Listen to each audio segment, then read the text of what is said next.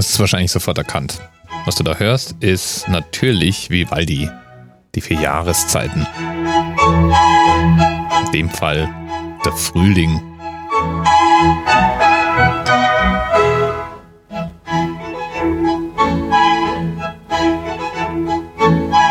Antonio Vivaldi konnte das nicht wissen, aber mit den vier Jahreszeiten hat er praktisch den Klassikstandard gesetzt, was man an Weihnachten unterm Christbaum spielen kann, wenn man gar nicht sicher ist, was man da abspielen soll.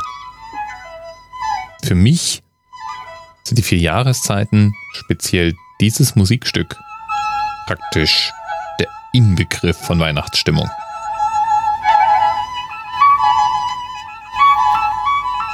Und da finde ich es doch auch ganz passend, die letzte Folge des Jahres 2018 drei Tage vor Heiligabend mit was Weihnachtlichem ausklingen zu lassen. Wie siehst du das?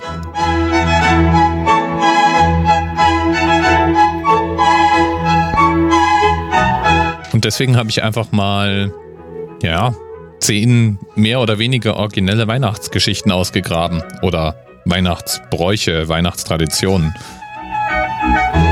Die erste Geschichte, die ich da ausgegraben habe, ist die Geschichte vom Jöla Kötterin. Und ich sag's garantiert komplett falsch. Das ist ein isländischer Name. Isländisch gehört nicht zu meinen starken Seiten. Die Weihnachtskatze nämlich. Das ist eine fiese Riesenkatze. Und die hat nichts anderes zu tun, als draußen rumzuziehen und all die Menschen aufzufressen, die an Heiligabend nichts Neues zum Anziehen haben. Ist irgendwie ganz schön armenfeindlich so. Speziell in der Region um Reykjavik sollte man während der Weihnachtszeit ganz besonders vorsichtig sein. Da gibt es jede Menge Bilder davon.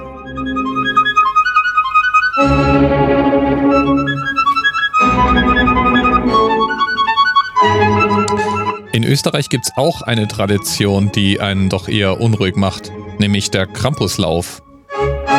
Der Krampus, den kennt man ja vielleicht. Das ist ein gehörntes Biest, erinnert auch enorm an den Teufel. Und gerade in der Weihnachtszeit kümmert der sich um die bösen Kinder. Man sagt jedenfalls, dass er die bösen Kinder in die Hölle nimmt oder auffrisst. Gott sei Dank ist der Spuk an Weihnachten ja eigentlich schon vorbei.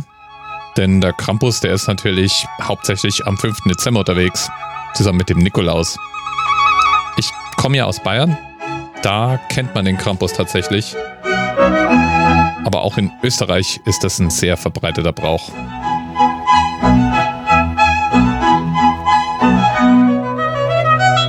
In Bulgarien ist man da nicht ganz so archaisch drauf. Da wird Weihnachten, wie fast überall in Europa, natürlich sehr, sehr reichhaltig gegessen. Und nach dem Weihnachtsessen lässt man die Reste einfach alle auf dem Tisch stehen, damit die Geister der Ahnen über Nacht auch was zu essen haben. Es empfiehlt sich da wahrscheinlich auch auf Speisen zu setzen, die nicht so sehr riechen, sonst riecht es am nächsten Tag vielleicht auch so, als hätten die Ahnen das Essen übrig gelassen. Überhaupt gibt es zur Weihnachtszeit doch eine erstaunliche Menge von Gestalten, die in irgendeiner Form durch die Lande ziehen und entweder damit drohen, Kinder mitzunehmen oder irgendwas vorführen. So gibt es in Lettland eine Art Bremer Stadtmusikanten, nämlich Gruppen von Menschen, die in verschiedenen Tierkostümen von Haus zu Haus gehen und dabei böse Geister vertreiben. Meistens auch noch mit Musik und die hoffen dann natürlich dort eingeladen zu werden, vielleicht ein Schnäpsle zu bekommen und so weiter.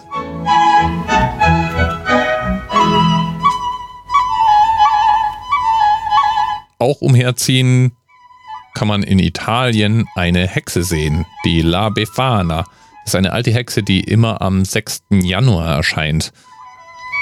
So richtig weihnachtstraditionell ist es ja eigentlich nicht mehr. Der 6. Januar ist ja dann doch schon ein bisschen später. Wobei die orthodoxen Christen tatsächlich die Geburt Christi am 6. Januar feiern. Ich weiß nicht, ob das Zufall ist, dass das aufeinander fällt.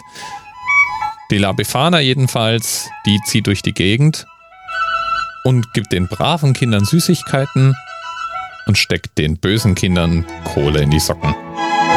Immer noch besser als der Krampus, würde ich sagen.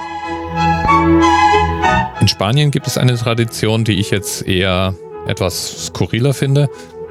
Da wird nämlich am 8. Dezember ein hohler Baumstamm ins Fenster gestellt oder in die Tür gestellt. Und an Heiligabend schlagen die Kinder auf den Baumstamm ein und singen ein Lied, damit da Geschenke herauskommen, beschwören den Baumstamm sozusagen.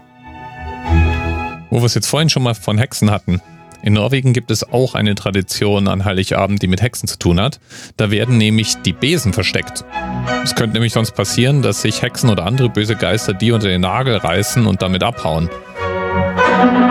Während man in Norwegen also sich Sorgen ums Putzwerkzeug macht, kümmern sich die Tschechen um alleinstehende Frauen. Da ist es nämlich an Heiligabend üblich, dass sich Singlefrauen mit dem Rücken zur Tür stellen und einen Schuh über die Schulter rauswerfen. Wenn der dann mit der Schuhspitze nach draußen zeigt, wenn er auf dem Boden liegt, werden sie im Laufe des nächsten Jahres heiraten. Ganz ähnlich auch die Methode, einen Kirschzweig am 4. Dezember ins Wasser zu stecken. Wenn der dann bis Heiligabend blüht, auch dann wird im nächsten Jahr geheiratet. Den Dänen ist an Weihnachten eher der häusliche Friede wichtig. Und um den häuslichen Frieden etwas wahrscheinlicher zu machen, gilt es, einen ganz besonders argwöhnischen und grimmigen Elfen zu beschwichtigen. Den Nisse. Der ist, naja, sagen wir mal, der Pumuckel Dänemarks. Und wenn man dem nicht mindestens mal eine Schüssel Haferbrei rausstellt, dann könnte es passieren, dass er den Bewohnern des Hauses Streiche spielt. Und an Heiligabend will man die ja nicht wirklich haben. Und beim Rausstellen von Schüsseln mit Hafer denke ich natürlich an Nikolaus. Also ich habe als Kind am 5. Dezember immer Hafer, Milch und Kekse vor die Tür gestellt, in der Hoffnung, dass ich dann am 6. Dezember, am Nikolaustag nämlich, entsprechende Geschenke vorfinde. Und der Nikolaus alles getrunken und gegessen hat, was er da so rausstellt. Hat auch immer funktioniert. Wo wir es gerade schon von Nikolaus haben. Hier bei uns haben wir eine ganz andere Nikolaus-Tradition aus der Taufe gehoben. Wir haben nämlich irgendwann versucht, Dezember ein bisschen zu entzerren. Ist ja ein Monat der Termine. Es hört ja gar nicht mehr auf. Da sind natürlich die, die Adventskalender, die fertig werden müssen. Dann feiert jede Firma, jede Schule, jede Klasse, jeder Kurs, jeder Verein nochmal irgendwelche Weihnachtsfestlen. Und dann gibt es so Dinge wie Nikolaus und der Heiligabend selber. Da wollen ja Geschenke besorgt werden, eingepackt werden und so weiter. Es müssen Kekse gebacken werden, die Familie fällt ein. Um das Ganze ein bisschen zu entzerren, haben wir dann irgendwann beschlossen, Nikolaus zu einem anderen Termin zu feiern. Nämlich dann, wenn der erste Schoko-Nikolaus im Supermarkt um die Ecke gesichtet wird.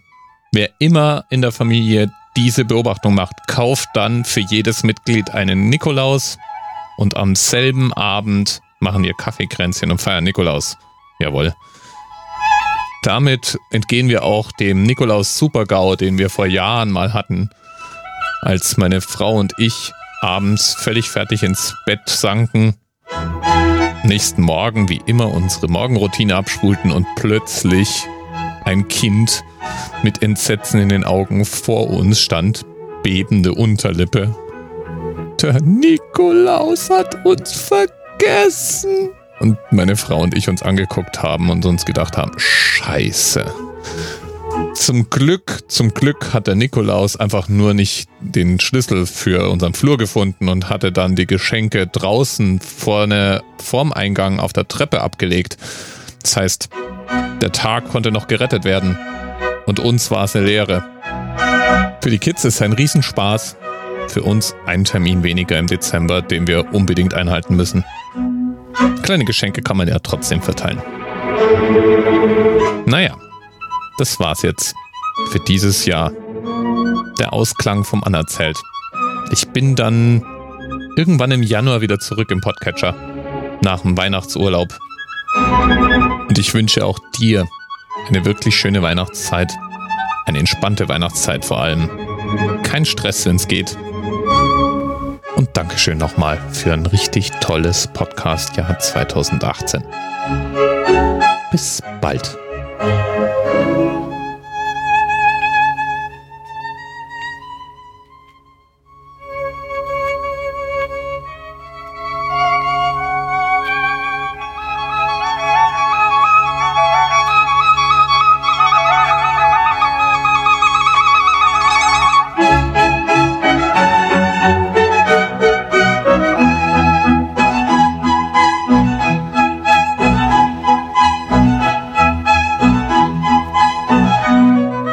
TMRS 10, 9, 8. The experience of 47 individual medical officers. Was hier über die Geheimzahl der Illuminaten steht. Und die 23. Und die 5. Wieso die 5? Die 5 ist die Quersumme von der 23.